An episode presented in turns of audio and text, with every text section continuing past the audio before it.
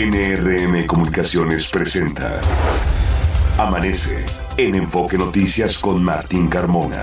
Cuando empieza el día.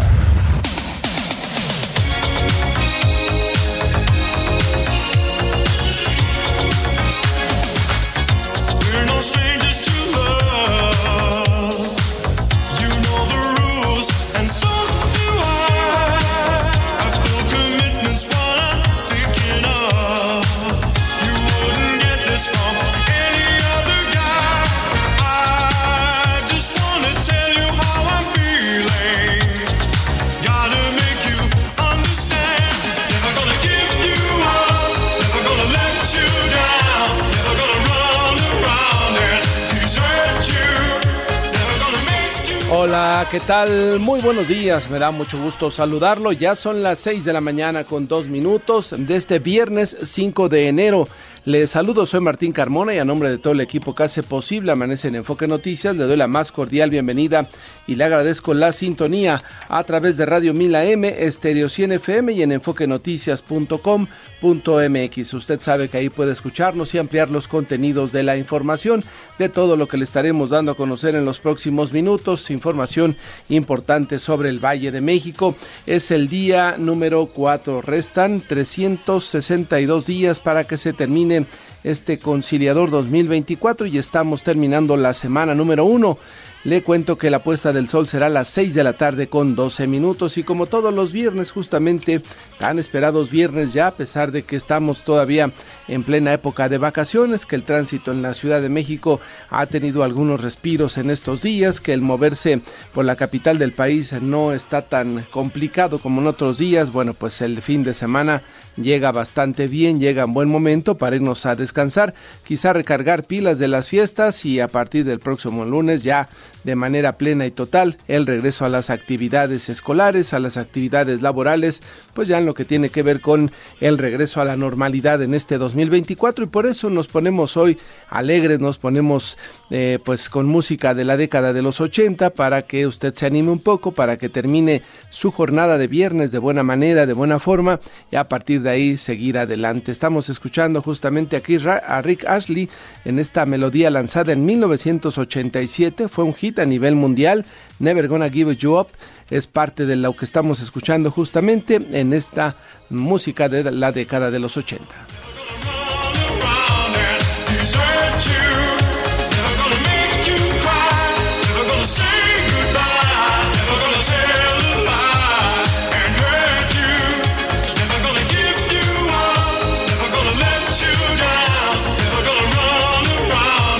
Allá por 1988 alcanzaba el número uno en el Billboard. Pues ahí parte lo que estaremos escuchando justamente en esta mañana de viernes para ponernos, le reitero, de buen humor y terminar nuestra jornada de actividades que por supuesto está recién iniciando, pero a partir de ahí pues ya seguir adelante. Saludo esta mañana a mi compañero Alfredo Pérez. ¿Cómo te va Alfredo? Buenos días. ¿Qué tal Martín, auditorio de Amanece en Enfoque Noticias? Buenos días. Durante la mañana se prevé ambiente frío a muy frío en zonas altas que rodean al Valle de México.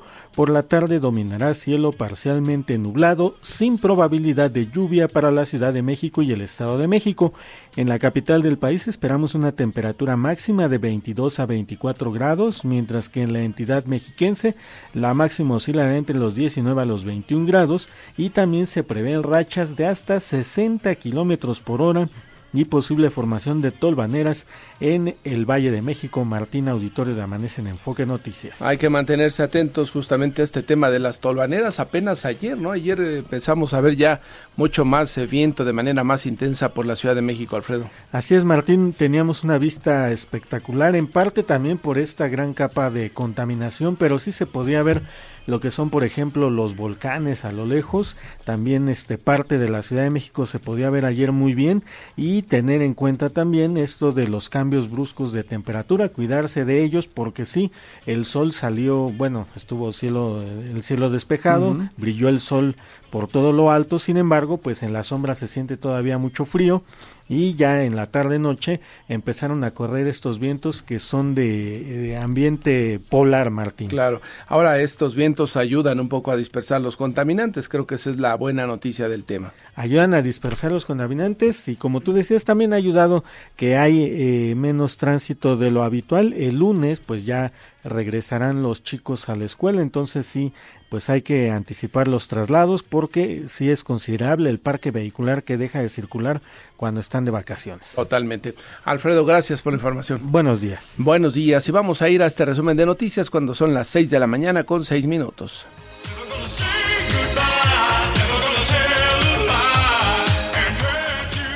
Te comento que la Fiscalía Capitalina consignó al reclusorio norte a cuatro de los diez presuntos extorsionadores detenidos tras la balacera en Iztacalco. Los seis restantes fueron puestos en libertad, aunque seguirán bajo investigación, ya que estaban acusados por narcomenudeo, pero la Fiscalía no presentó pruebas suficientes en su contra para acreditarles el delito. El jefe de gobierno, Martí Batres, destacó la labor de los elementos policíacos al momento de las detenciones. Escuchemos. Lo que sí quiero subrayar es que hubo una acción de la Secretaría de Seguridad Ciudadana en contra de eh, presuntos actos delictivos relacionados con extorsión. Y por otra parte también que hay un conjunto de personas detenidas de las cuales varias portaban ilegalmente eh, armas, pues eran armas de son armas de uso exclusivo del ejército. Este es un tema que se tiene que tomar en cuenta y ya se estará informando con mayor detalle cuáles son los resultados. Le comento que fue asesinado Alfredo Giovanni Lezama Barrera, quien era regidor del Partido Acción Nacional allá en el municipio de Cuautla, en el estado de Morelos, y además secretario general con licencia de ese partido en el estado de Morelos. Fue ultimado a balazos en el interior de un gimnasio ubicado justamente en el municipio de Cuautla. El político panista era aspirante a una diputación local en esa entidad. Falleció el subdirector de Seguridad Pública de Xonacatlán, Estado de México, Antonio Fernández, baleado por delincuentes el pasado 31 de diciembre cuando intentó frustrar un asalto en un establecimiento. Fue clausurada una toma clandestina de agua en la alcaldía Tlalpan. El titular del sistema de aguas capitalino, Rafael Carmona, refirió que un grupo delictivo se conectaba desde una de las líneas principales del acuaférico, se descargaba el agua a una pipa fija y a partir de ahí se distribuía de manera ilegal. Vamos a escuchar justamente al titular del sistema de aguas. De el acuaférico. Esta línea llevaba el agua a una pipa fija una pipa descompuesta en términos del motor para, para moverla, para hacerla circular, en donde se almacenaba, almacenaba el agua y desde la cual se cargaban otras pipas. Se descubrió a los infractores en flagrancia mientras se encontraban cargando tres pipas de 10 mil litros cada una. Le comento que al iniciar su precampaña como senador en Querétaro, Santiago Nieto Castillo, ex encargado del despacho de la Procuraduría de Hidalgo, anunció que interpondrá una denuncia por el daño moral a partir del próximo 8 de enero ante el Tribunal Superior de Justicia de la Ciudad de México. Esto tras darse a conocer que el 18 de diciembre del 2023 y que el despacho de Coello Trejo inició una serie de denuncias contra Nieto Castillo por presuntos delitos realizados durante su periodo al frente de la Unidad de Inteligencia Financiera. Escuchemos a Santiago Nieto. Bueno, primero es absolutamente falso. Segundo, cuando se constituyeron nuestras empresas yo no conocía a Sergio Humphrey. Tercero, eh, voy a presentar una demanda. No lo he presentado por daño moral, eh, todavía porque se encuentra el Tribunal Superior de Justicia de la Ciudad de México en este momento todavía en proceso de receso vacacional, pero a partir del 8 de enero lo presentaré por supuesto. Y el día de ayer un hombre de origen venezolano sufrió un ataque con arma blanca en la Terminal 2 del aeropuerto capitalino. De acuerdo con testigos, los hechos ocurrieron tras una riña con otra persona que inmediatamente logró ser detenida. Hasta el momento se desconoce a detalle de manera puntual los motivos de esta agresión al interior del aeropuerto de la Ciudad de México. La policía capitalina detuvo a uno de cuatro sujetos que agredieron con disparo de arma de fuego a varias personas en una funeraria en la alcaldía Miguel Hidalgo que dejó como saldo una persona fallecida. Fue detenido Alejandro N., integrante del cártel de la Unión de Tepito dedicado a la extorsión de habitantes del llamado Barrio Bravo, esto en la colonia Morelos. Usuarios del metro fueron desalojados de la estación Guerrero de la línea B, que va de Buenavista hasta Ciudad Azteca luego de que se reportaran chispas saliendo de las vías y la presencia de humo. En información nacional le informo que jornada violenta en el municipio de Centro Tabasco, donde comercios y tiendas departamentales en las calles de Villahermosa fueron saqueados por grupos de delincuentes que portaban armas largas y con los rostros cubiertos con pasamontañas. El gobernador Carlos Manuel Merino confirmó la detención de ocho personas. Al asumir el cargo de ministra de la Suprema Corte, Lenia Batres se pronunció porque el máximo tribunal del país deje de actuar por encima de la Constitución e incurrir en excesos como la violación a la autonomía de los poderes. A 6 de la mañana con 13 minutos en México se invierte. Fernanda Franco, adelante, buenos días. Buenos días, Martín, auditorio de Amanece en Enfoque Noticias. Estas son las inversiones más recientes en México. La Secretaría de Desarrollo Sustentable de Querétaro dio a conocer que la entidad cuenta con una cartera de 55 proyectos de inversión, que de concretarse representarían 156.174 millones de pesos y la creación de 26.204 puestos de trabajo. La Concanaco Servitur estima que las celebraciones por el Día de Reyes aumentarán en un 10% las ventas en comercios como jugueterías y panaderías y generará una derrama económica superior a los 22 mil millones de pesos. Iberdrola México y Gas Power iniciaron las operaciones comerciales de la central eléctrica de Topolobampo 3 en Sinaloa. La planta podrá generar hasta 766 megavatios para abastecer a 1.6 millones de hogares en México. Martín, auditorio de Amanece en Enfoque Noticias, hasta aquí la información.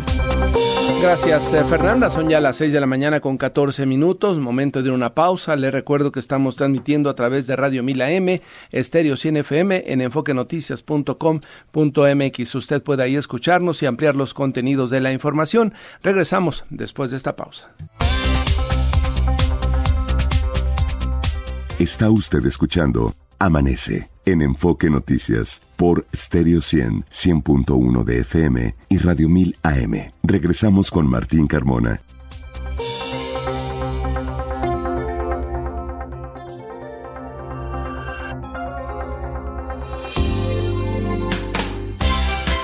Son ya las 6 de la mañana con 19 minutos. Seguimos con más información y mi compañero Jorge Sánchez nos tiene la actualización de qué ha pasado con estos eh, detenidos después de lo que sucedió el martes pasado ya en la alcaldía Iztacalco. Jorge, esta balacera en plena romería. Cuéntanos cómo están las cosas. Buenos días. Gracias, Martín. Auditorio de Amanece en Enfoque Noticias. Muy buenos días. La Fiscalía Capitalina puso a disposición de un juez de control del reclusorio preventivo Varonil Norte a cuatro de las diez personas detenidas tras el enfrentamiento a balazos que sostuvieron con policías preventivos en la avenida Javier Rojo Gómez, alcaldesa Calco, que dejó un saldo de dos muertos y siete civiles lesionados, entre ellos una menor de edad. Los delitos que se les imputan son a tres de ellos portación de arma de fuego sin licencia y al cuarto portación de arma de fuego de uso exclusivo de las Fuerzas Armadas. En tanto, las otras seis personas detenidas fueron puestas en libertad y, bueno, bajo las reservas de ley, eh, continúan siendo investigadas. Hay que recordar que elementos de la Secretaría de Seguridad Ciudadana fueron agredidos por disparos de armas de fuego cuando realizaban trabajos de campo para investigar la operación de una célula delictiva dedicada a la extorsión. En primera instancia, la policía capitalina informó que los 10 detenidos eran los extorsionadores que los agredieron, eh, dos de ellos eh, fallecieron, entre ellos un policía de la Fiscalía Capitalina. Sin embargo, hubo presiones de los comerciantes, que entre ellos pues fueron detenidos injustamente varios de sus compañeros y por ello la Fiscalía Capitalina se vio en la necesidad de dejar en libertad a seis personas, Martín. Y el resto entonces son, se supone, familiares de los comerciantes, son gente que, de estos jóvenes que quizá andaba por ahí, no necesariamente hasta ahora se tienen indicios de que hayan participado en algún delito, Jorge. Efectivamente, por eso los dejó en libertad la Fiscalía Capitalina, sin embargo dice que continúa con la investigación porque para ellos en primera instancia eh, pertenecen a la banda de extorsionadores. Correcto. ¿Y qué pasó con estos detenidos en la alcaldía Miguel Hidalgo? Pues fíjate que oficiales de la Secretaría de Ciudadana detuvieron a un hombre que probablemente se participó en la agresión con disparo de armas de fuego hacia varias personas que se encontraban en una funeraria ubicada en la alcaldía Miguel Hidalgo. El detenido fue asegurado en Azcapotzalco en atención a un reporte emitido por personal del Centro de Comando y Control C2 Poniente sobre disparos de arma de fuego en la calzada Legaria y su cruce con lago Amatitlán en la alcaldía Miguel Hidalgo los oficiales iniciaron los trabajos de investigación de gabinete y de campo y con la información obtenida los uniformados realizaron un análisis de las cámaras de videovigilancia en la zona para identificar la ruta de escape de los eh, responsables. Además de manera coordinada operadores del C2 Poniente llevaron a cabo una videovigilancia en la grabación y ubicaron en tiempo real a un sujeto que circulaba en una unidad con las características adscritas por los afectados en una motocicleta.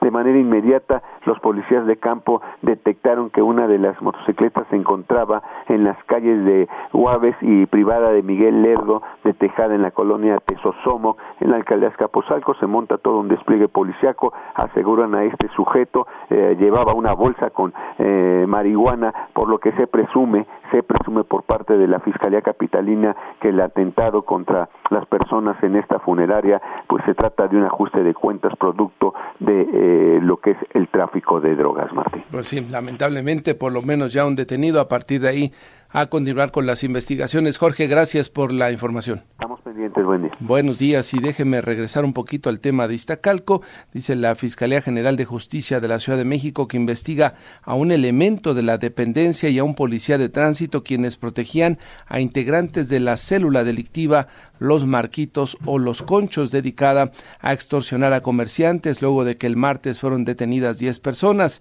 Se indica por parte de la Fiscalía y tras aclarar que no se trata de una banda integrada por policías, dio a conocer que se investiga la presunta existencia de contratos de protección hacia esos grupos delincuenciales tras la balacera en el tianguis que se instala en la avenida Javier Rojo Gómez allá en la alcaldía Iztacalco. Pues esto es parte de la versión que tiene justamente la Fiscalía de la Ciudad de México respecto al involucramiento de este policía que perdió la vida y otro que fue detenido para saber hasta dónde, hasta dónde pueden estar involucrados con los grupos del crimen organizado que se dedican justamente a extorsionar por calles de la Ciudad de México y esto pues se hizo público, ¿no? A raíz de los hechos que ya nos ha comentado nuestro compañero Jorge Sánchez allá en Iztacalco. Son las 6 de la mañana con 24 minutos. Más información metropolitana. Josefina Herrera, adelante. Hola, ¿qué tal Martín? Qué gusto saludarte, auditorio de Amanece en Enfoque Noticias. Les informo que en la alcaldía Gustavo Amadero, una fuga de gas en una estancia infantil dejó un saldo de tres personas intoxicadas y 15 fueron desalojadas. Bomberos de la Ciudad de México arribaron al lugar y lograron controlar la situación. Los afectados fueron atendidos en una ambulancia médica. En Naucalpan, Estado de México, debido al posible desgajamiento de un cerro, Protección Civil alertó a los vecinos de la colonia Olímpica Radio para que desalojaran sus hogares. De acuerdo con informes de las autoridades de seguridad, existen riesgos de poder quedar sepultados. Piden a los mexiquenses no usar globos de helio para entregar las cartas a los Reyes Magos. La Secretaría de Medio Ambiente y Desarrollo Sostenible informó que esta práctica puede impactar a la naturaleza, ya que los globos terminan en lagos, ríos, bosques y llegar hasta el mar. Policías municipales de Nezahualcóyotl entregaron juguetes a niñas y niños de escasos recursos. La Secretaría de Seguridad de la entidad informó que los regalos fueron recolectados en la tercera edición del Nezatón. Y buenas noticias, un lobo gris mexicano de 5 años será trasladado a Estados Unidos para iniciar su proceso de reproducción. El ejemplar a cargo del zoológico de Zacango, llamado H, fue aprobado por el Comité Binacional México-Estados Unidos para continuar el programa de conservación de la especie. En Amanece en Enfoque Noticias, seguiremos informando. Gracias, eh, Josefina. Son ya las 6 de la mañana con 26 minutos. Platicábamos con usted que hoy es eh, Día de Reyes, este 5 de enero. Por la noche los niños estarán gustosos de irse a dormir para posteriormente despertarse y esperar los regalos que les lleven los Reyes Magos. Mucho se habla de tecnología ya en los regalos que reciben justamente los menores de edad o aquellos que van pidiendo en su carta. Ya está aquí en la cabina de Enfoque Noticias, como todos los eh, viernes, el, mi compañero Leonardo Aramis para comentar justamente regalitos de tecnología. Leonardo, ¿cómo te va? Buenos días. Buenos días, Martín. Así es viernes, viernes de tecnología. Creo que todavía se vale. Feliz año. Igualmente, feliz y, año. Y, y, qué mejor, ¿no? Hablar justamente el día de hoy. Vienen los Reyes. Hoy es día muy importante, tradicionalmente. Eh, ¿Qué es lo que están pidiendo eh, los niños, Martín? Y lo más importante también es cómo la industria del juguete se ha ido transformando de lo tradicional, de lo que teníamos quizás antes que pedíamos, a lo mejor bicicletas, pelotas, etcétera. Esto ha cambiado y se ha modificado, ¿no? Más que un riesgo para la, las compañías de juguetes con respecto al mundo digital, el mundo de la tecnología, se, se, vuelve una oportunidad realmente, Martín. Hoy, muchos de lo que pueden pedir los niños son muchos temas a lo mejor que tienen que ver con los juguetes tradicionales, pero que la industria del juguete está expandiendo. ¿Y a qué me refiero con expandir las experiencias? Imagínate hoy en día un niño que pide algún juguete de alguna marca, de alguna película, de algún videojuego. Hoy lo puede tener físico, pero también se puede extender, por ejemplo, a la parte de realidad virtual. Mm. Estamos hablando también de cómo se extiende, por ejemplo, al famoso metaverso, los famosos NFT, que es decir, toda esta parte digital donde el niño sí puede tener algo físico, pero también lo puede hacer en un ambiente digital, en su computadora, en su consola de videojuego, en su dispositivo móvil. Sí, estábamos hablando de niños que hoy en día no solamente se conforman con tener esta parte física, sino también expanden su universo a un mundo muy digital. ¿Y, y qué hablamos cuando decimos metaverso? Imagínate, hoy en día tienes un juguete, un carrito, lo que te puedas imaginar de alguna serie, de alguna película, que hoy lo puedes extender al mundo digital. Hoy puedes tener este mismo carrito y le puedes agregar una cantidad de accesorios. Hoy tu carrito virtual, es más tu avatar, tu persona, tú le puedes agregar y comprar todo desde el punto de vista ya sea tenis, lentes, gafas, etcétera. Eso es bastante interesante, Martín, pero también eso desde el punto de vista digital los padres están viendo, más bien hoy en día quienes los niños van a pedir algún regalo, también estamos hablando a lo mejor de aplicaciones, el mundo también se volvió de videojuegos, Martín, hoy lo que más piden a lo mejor muchos de los niños es videojuegos, que mucho también de las tendencias es que todo es digital, Martín, ya ni siquiera es comprar el videojuego físico, antes íbamos a una tienda, hoy prácticamente todo se vuelve muy digital. Un consejo también que es interesante y ver desde este mundo digital es comprar, por ejemplo, aplicaciones o hasta este tipo de cursos donde los niños, sí, Martín, niños de 4, 5, 6, 7 años pueden empezar a codificar, se llama code, empiezan a desarrollar sus propios programas, sus propios juguetes y es prácticamente habilitarlos para una nueva una nueva eh, sociedad que hablamos totalmente, totalmente digital. ¿no? Ya digitalizados ellos. Me llamó la atención hace unos días que un sobrino me decía, pues cómprame un juguete. No, no me dijo cómprame un juguete, dijo cómprame una tarjeta, ¿no? Yo le dije, bueno, pues vamos a comprar juguetes. Sí. Me dijo, no, una tarjeta, justamente porque esa tarjeta trae un número de serie que se le carga al videojuego, que trae una consola ahí, pues bastante pesada de estas manuales, ¿no? Y ahora así son los juguetes, ahora son los juegos, ¿no? Uno piensa, como dices tú, cuando éramos niños, pues un juguete, algo físico que tengas en la mano, que puedas manipular. Ahora no, ahora es directamente un código que vas a meter y que te va a permitir eh, un videojuego finalmente, ¿no? En Estados Unidos es una de las grandes tendencias. En Estados Unidos realmente este, esta compra, ya sea de juegos como Fortnite, juegos uh -huh. como Roblox, etcétera, en donde tú realmente empiezas a para expandir tu experiencia, para comprar aditamentos, para mejorar en tu videojuego, compras esto vía tarjeta. ¿Qué es importante, Martín? Según un estudio de la CEEPI, que es el Centro Especializado en Estudios Psicológicos de la Infancia, ellos mencionan en un estudio que los niños mayores de 10 años estarán pidiendo sí a los Reyes Magos, principalmente sí tabletas, drones, celulares, todo lo que hablábamos a lo mejor con el Santa Claus digital hace un par de semanas, uh -huh. y aquellos niños menores de 9 años todavía están pidiendo cosas más tradicionales como pelotas, bicicletas. ¿Qué es lo relevante? Que sí, estos niños mayores de 10 años estarán pidiendo menos menos juguetes que tengan que ver con actividad física. Si estamos hablando de bicicletas, pelotas, libros y lo que todo mundo, como no eres niño Martín, odiamos son obviamente eh, la ropa. Eso no queremos y seguramente esperemos que muchos de estos reyes no nos traigan ropa esta, esta noche. ¿Qué es el gran reto Martín en el mundo digital de los juegos digitales que tenemos hoy en día? Es con respecto a cómo nosotros como padres tenemos que cuidar a los niños cuando tienen ambientes digitales, cuando les compramos celulares, cuando están en redes sociales. Tenemos que cuidar mucho a los niños de saber cuánto tiempo están, por ejemplo, con los juguetes. Tenemos que limitarle el tiempo porque muchos de los temas cuando los niños empiezan con este tipo de estímulos, de tabletas, de juegos, es, tienden, eh, tienden a tener tipos de adicciones, se vuelven más malhumorados, se vuelven un poco aislantes. Entonces, como padres tenemos que cuidar cuánto tiempo le están dedicando, eh, establecer horarios muy, muy, muy, muy importante y también la parte de la identidad y con quién se relacionan estos niños. Imagínate, Martín, tú como padre te preocupas de tus hijos, quiénes son sus amigos cuando están en la escuela quiénes son los amigos con los que están jugando en la calle, etcétera. Nosotros tenemos que tener esa misma preocupación con los niños en el mundo digital, con quién se están relacionando, a quiénes tienen como contacto. Eso es relevante porque sabemos un poco también cómo existen estos acosadores, entonces necesito, necesitamos saber perfectamente con quién conviven.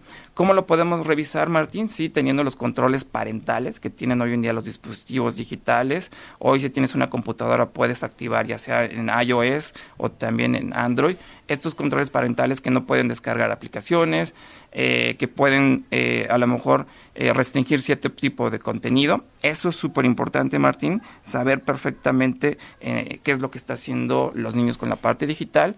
Y otra parte también importante y que es un consejo es estos dispositivos digitales, estas computadoras, estas tabletas, estos dispositivos de videojuegos que son como consolas portátiles, siempre tenerlas disponibles a la vista de todos en la casa, a pesar que son sus dispositivos de los niños que les trajeron los reyes, pero sí los padres tener muy, muy, muy en la casa eh, esa supervisión, saber dónde están, a lo mejor ponerlos en la sala, es decir, donde nosotros tengamos esa capacidad de saber qué es lo que están haciendo los niños, porque a lo mejor hoy es un reto en esta sociedad digital y lo hemos dicho en cada semana, tenemos que cuidar con quién se están obviamente interactuando. ¿no? Y no nomás se trata de darles el celular, comprarles la tablet, ¿no? O que los reyes se hayan puesto a mano con algún alguna computadora un poco más grande, una laptop, saber qué están haciendo, con quién están interactuando, con quién están jugando y cómo están sacándole provecho o no a ese equipo. Pues sí, ciertamente creo que es una de las eh, épocas eh, especiales. Vi que habían bajado los precios de las consolas de estas de los videojuegos. No sé si son porque son modelos anteriores, no se han actualizado. Veía una reducción justamente en los precios de las mismas, pero sí reiterar el mantenerse eh, atentos y acotar la interacción de los niños con externos eh, a través de los videojuegos, a través de las plataformas, celulares y todo lo que se eh, conecta a Internet, ¿no? Podríamos decirlo así. Definitivamente, más que hubo más que nada un ajuste por el tema del dólar, el dólar baja, entonces obviamente Ah, las marcas hoy en día y no solamente eh, la parte de videojuegos, sino que también estábamos hablando de dispositivos, teléfonos, etcétera, que hubo una eh, reducción, pero más bien fue como el tema del dólar. Y sí, hay que estar siempre prevenidos de qué es lo que están haciendo los niños en este mundo, en este mundo digital y pues esperar, ¿no? Esta noche a ver qué nos traen Martín. Ojalá que nos traigan algún buen regalo. Ah, pues eh, gracias por venir, Leonardo. No, gracias a ti, Martín. Saludos y feliz año, Leonardo Aramis, todos los viernes a esta hora de la mañana comentando con usted temas de tecnología. 6 de la mañana con 34 minutos, momento de ir a una pausa, regresamos con más información. Ya las 6 de la mañana con 39 minutos, continuamos con más información. Resulta que se robaban el agua, la vendían y finalmente el área encargada de revisar todo este tema en la Ciudad de México detectó y pudo comprobar efectivamente que el huachicoleo de agua en la Ciudad de México está todo lo que da en la zona sur de la Ciudad de México. Natal Estrada, cuéntanos, buenos días. ¿Qué tal, Martín? Un saludo para ti y el auditorio de Abanés en Enfoque Noticias. Fue clausurada una toma clandestina de agua en la alcaldía Tlalpan. Al respecto, el titular del sistema de aguas capitalino, Rafael Carmona, refirió que este grupo delictivo se conectaba desde una de las líneas principales del acuífero y descargaba el agua a una pipa fija. Vamos a escuchar. del acuaférico. Esta línea llevaba el agua a una pipa fija, una pipa descompuesta en términos del motor para, para moverla, para hacerla circular, en donde se almacenaba, almacenaba el agua y desde la cual se cargaban otras pipas. Se descubrió a los infractores en flagrancia mientras se encontraban cargando tres pipas de 10 mil litros cada una. con la que se distribuía agua de manera ilegal. Como dije, el agua se tomaba ya de una pipa que funcionaba como almacenamiento, una pipa de 20 mil litros y que se cargaba durante toda la noche. Se clausuró definitivamente la toma irregular y los cuatro vehículos fueron asegurados y remitidos al eh, Ministerio Público. En conferencia de prensa conjunta, el jefe de gobierno capitalino Martí Batres refirió que tras este hallazgo presentarán una reforma para castigar el robo de agua y así inhibir el huachicoleo de la misma. Escuchemos. Antes de la ciudad ya hemos hablado de estos temas, es un tema fundamental, el tema del agua es un tema fundamental, prioritario para el gobierno de la Ciudad de México y por lo tanto pues no podemos permitir el huachicoleo. Los puntos que se detecten serán atacados eficazmente para cerrar tomas clandestinas, eh, decomisar los eh, instrumentos que se utilizan para ello y realizar algún otro tipo de acción que fuera necesario. Y bueno, Martín Auditorio, pese a que las personas em, pues fueron encontradas en flagrancia, no hubo detenidos. Martín, la información que les tengo. Qué extraño eso último, ¿no? Incluso escuchábamos tu audio donde decía que se encontraron a las personas haciendo tal o cual operación, los cuatro vehículos, y resulta que entonces no hubo detenidos o cómo estuvo el tema. Así es, Martín. Bueno, como lo escuchaste, el, el funcionario comenta que estas pipas fueron enviadas al Ministerio Público, supongo que estará en investigación, pero fue lo que comentaron las autoridades capitalinas. Y bueno, después salió este tema de que se eh, va a realizar una modificación al Código Penal para sancionar pues este digamos delito no sé si no es que es catalogado en la ley y que por eso el jefe de gobierno pues esté pensando en esta reforma María. Bueno, pues eh, gracias Natalia. Pendientes, buen día. Buenos días, 6 de la mañana con 42 minutos. Los deportes con Javier Trejo Garay. Javier Trejo Garay, buenos días. Presente, ¿cómo estás, mi Martín? Qué gusto saludarte a ti y a todo el auditorio de Enfoque Noticias. Bueno, pues de las novedades, mi Martín, en el fútbol mexicano, sin duda hay que destacar el regreso del hijo pródigo. Chicharito Hernández está ya a nada de firmar con el equipo de las Chivas Rayadas del Guadalajara, luego de 13 años de haberse ido a el fútbol de Inglaterra, la Liga Premier, al Manchester United, como seguramente lo recuerdan. De- debiste de haber dicho el sobrenombre que él mismo se puso, ¿no? ¿Cuál es? Leyenda. A la leyenda, sí, claro. Acuérdate La leyenda está de vuelta. La leyenda. Es cierto, sí, sí. Increíble, ¿eh? Sí, no, bueno. Yo todavía sigo esperando leyenda de qué.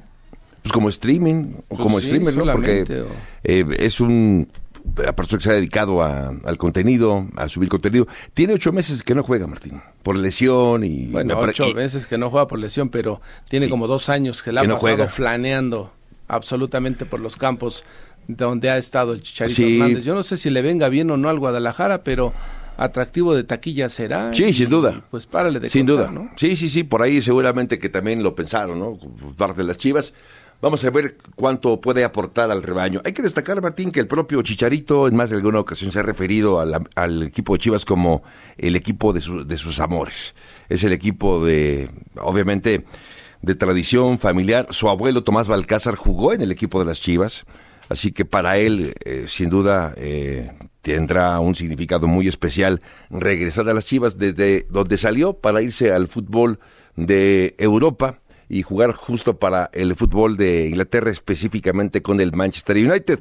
Bueno, comentarte que justo eh, valdría la pena recordar que el- el hecho de que venga Chicharito Hernández al fútbol mexicano, que regrese al fútbol mexicano, pues nos remite, nos hace recordar que ha habido figuras y grandes figuras o exfiguras del fútbol eh, español, particularmente del Real Madrid, ahora a jugar en el fútbol mexicano.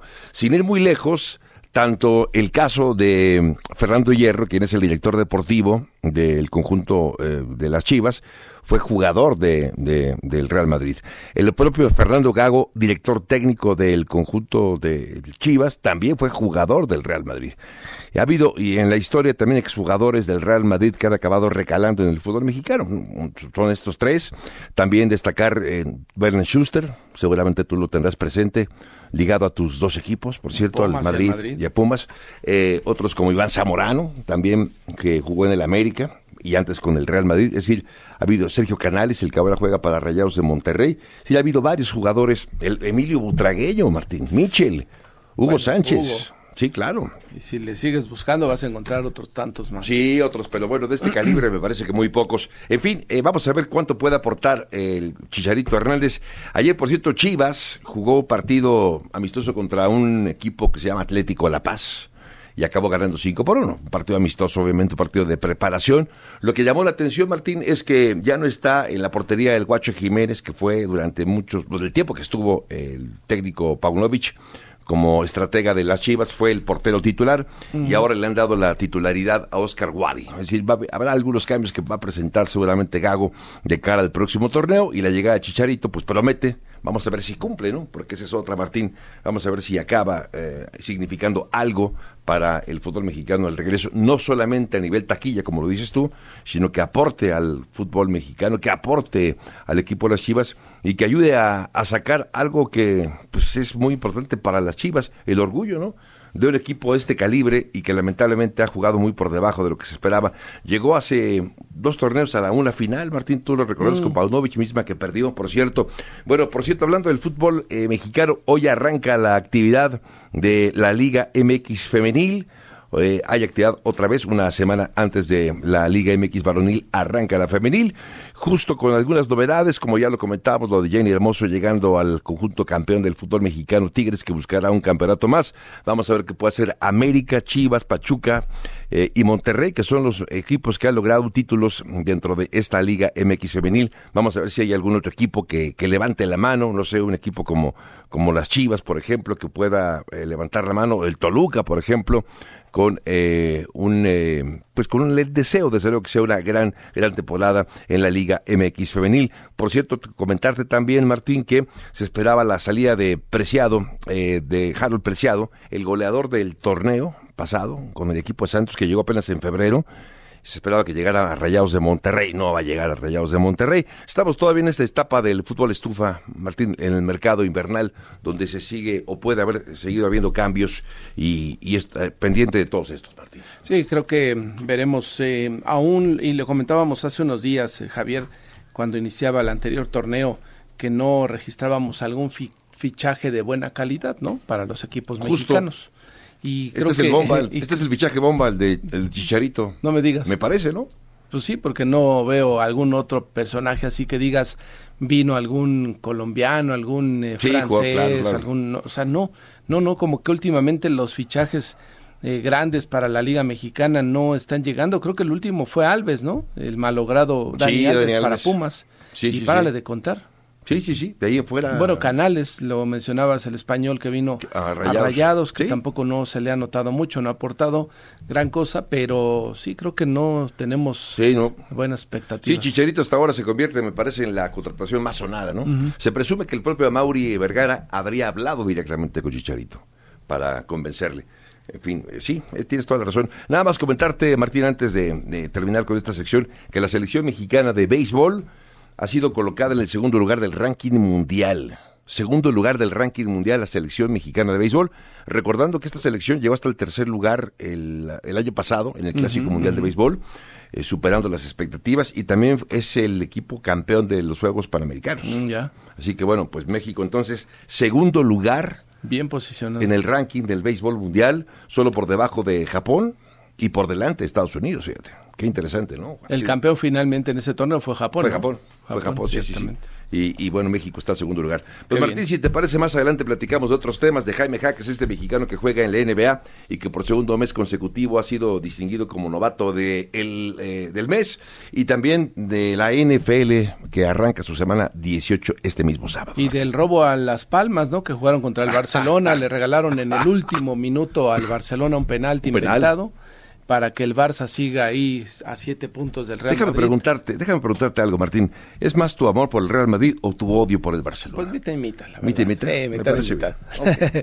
Gracias. Javier, que Buen te va muy bien. Son las 6 de la mañana con 50 minutos. Vamos a más información y es que la Profeco, la Procuraduría Federal del Consumidor, se declara en alerta justamente ante la llegada de los Reyes Magos. Ernesto Gloria, adelante, buenos días. ¿Cómo estás, Martín? Auditorio de Amanece en Enfoque Noticias y arrancó el operativo de la Procuraduría Federal del Consumidor para constatar que no se presenten irregularidades en el marco del Día de Reyes. David Aguilar Romero, titular de la dependencia, afirmó en una exposición de juguetes aquí en la Ciudad de México que 250 servidores públicos recorrerán jugueterías, centros comerciales, panaderías, pastelerías y otros establecimientos para detectar y evitar abusos de los comerciantes. En un mensaje dijo que el objetivo será garantizar los derechos de los consumidores que auxiliarán a los visitantes del Oriente. Vamos a escucharlo.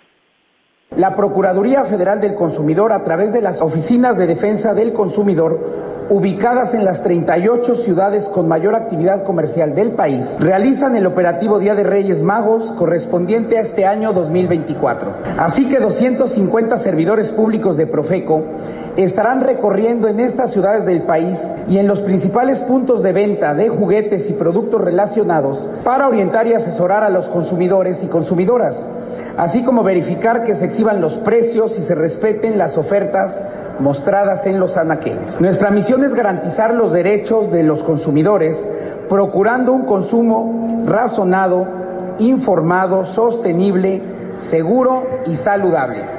Martín, también serán vigiladas tiendas de deportes, estacionamientos, tiendas de ropa, dulcerías y otros.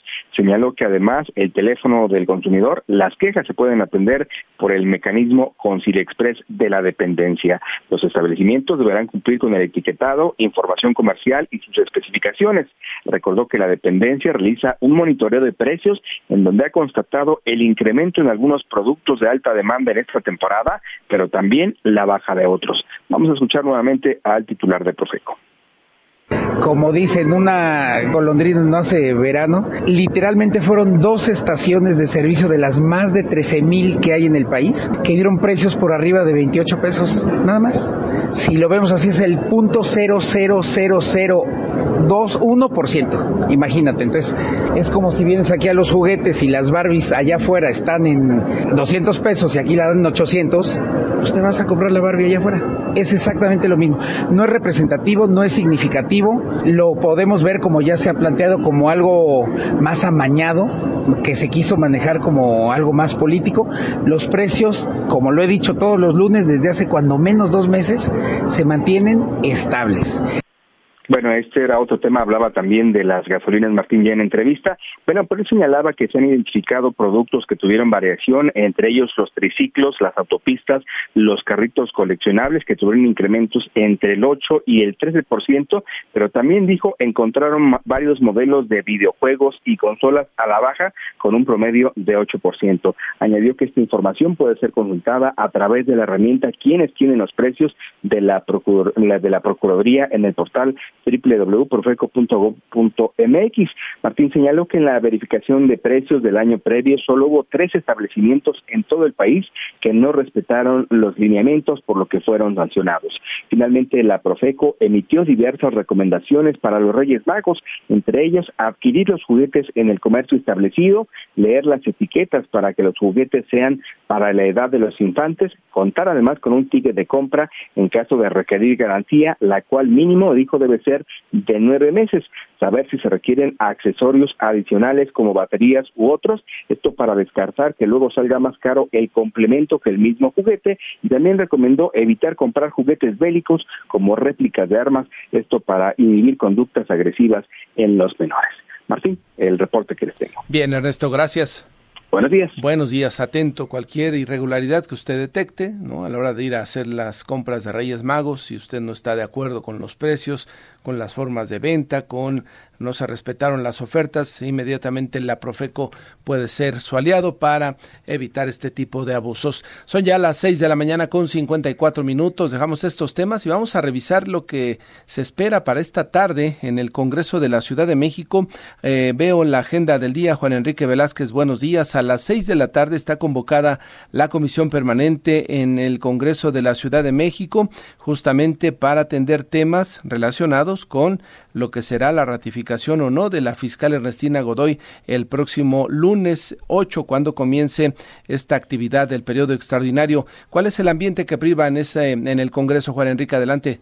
Con mucho gusto, Martín. Saludos, amigos de Amanece en Enfoque Noticias. La bancada de Movimiento de Regeneración Nacional se encuentra desesperada por ratificar en el cargo a Ernestina Godoy Ramos al frente de la Fiscalía General de Justicia Local y pretendió propinar un golpe de Estado en contra de la presidencia de la mesa directiva del Congreso de la Ciudad de México que recae en la diputada María Gabriela Salido Magos. Así lo denunció el Grupo Parlamentario de Acción Nacional. Destacó que en el acuerdo acordado por la Junta de Coordinación Política en su resolutivo tercero se establece una clara intención de que la vicepresidencia asuma la titularidad, asumiera la titularidad de la mesa directiva.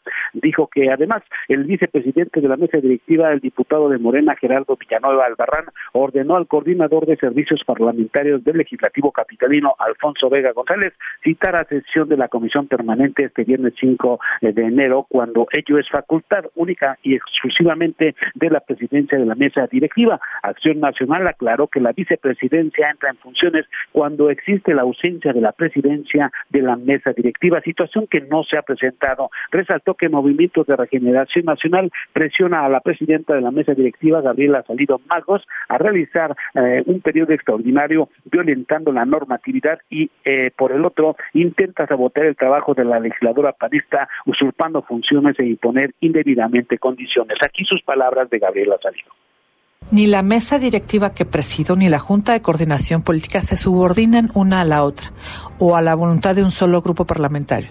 Se atiende a la pluralidad con la que está conformado el Pleno de este Poder Legislativo. Por lo tanto, esta presidencia convocó a los integrantes de la mesa directiva de la permanente a las 7.30 de la noche y en esos términos llevaremos a cabo nuestra sesión. Y efectivamente, Martín, amigos de Amanece en Enfoque Noticias, por la noche y vía Zoom sesionó la mesa directiva de la permanente con carácter informativo para dar paso a la sesión de conferencia conformada por la Jucopo y mesa directiva, donde Gabriela Salido Magos fue objeto de diversas agresiones verbales por parte de legisladores eh, de Morena. Sin embargo, hizo valer la facultad, las facultades que le confiere la presidencia de la mesa directiva y se acordó sesionar este viernes 5 de enero a las 18 horas para tratar solo dos temas el referente al periodo extraordinario del próximo lunes 8 o, eh, y la solicitud de licencia de tres eh, congresistas con la que la convocatoria emitida antes por la vicepresidencia a cargo de Gerardo Villanueva quedó sin efecto. Martín, amigos de Amanece en Enfoque Noticias, el reporte. Atentos entonces hoy a las 6 de la tarde, Juan Enrique, a partir de ahí, bueno, pues será, hará eh, de manera formal la convocatoria para que el lunes eh, se den cita los eh, 66 diputados en el Congreso de la Ciudad de México y procedan a lo que pues es, se anticipa desde ahora, ¿no? Y ya nos comentaban los diputados, tanto de Morena como de El PAN, es un proceso y un camino difícil para que la fiscal Ernestina Godoy quede al frente por un periodo más de la Fiscalía de la Ciudad de México. Así es, solamente formalidades, Martín, amigo de Manuel en Enfoque Noticias. Hoy meramente pues se, tocará ese el asunto relativo al periodo extraordinario de sesiones y, y tres eh, licencias de tres legisladores eh, locales. Y sí, efectivamente, se presume, es casi un hecho, pues, que habrá sesión extraordinaria para el próximo lunes, en donde se desahogará el dictamen emitido eh, recientemente, bueno, hace unos, unas semanas, unos meses, por eh, la autor- autoridad correspondiente para desahogar precisamente el no tocar de la ratificación de Ernestina Godoy Ramos y como tú lo comentas Martín, se requieren 44 de 66 votos, una mayoría calificada para que sea efectiva eh, la permanencia de Ernestina Godoy Ramos en eh, la Procura, en la Fiscalía General de Justicia, lo cual se antoja decirlo será muy difícil y como reiteramos Martín en los pasillos de Congreso se sabrá y se dice, se sabrá si hay o no verdadera oposición Martín. Estaremos atentos, Juan Enrique, gracias. Muy buenos días, Martín. Buenos días, 6 de la mañana con 59 minutos. Llegamos al final de Amanece en Enfoque Noticias. Después de esta pausa, regresamos con el enlace nacional.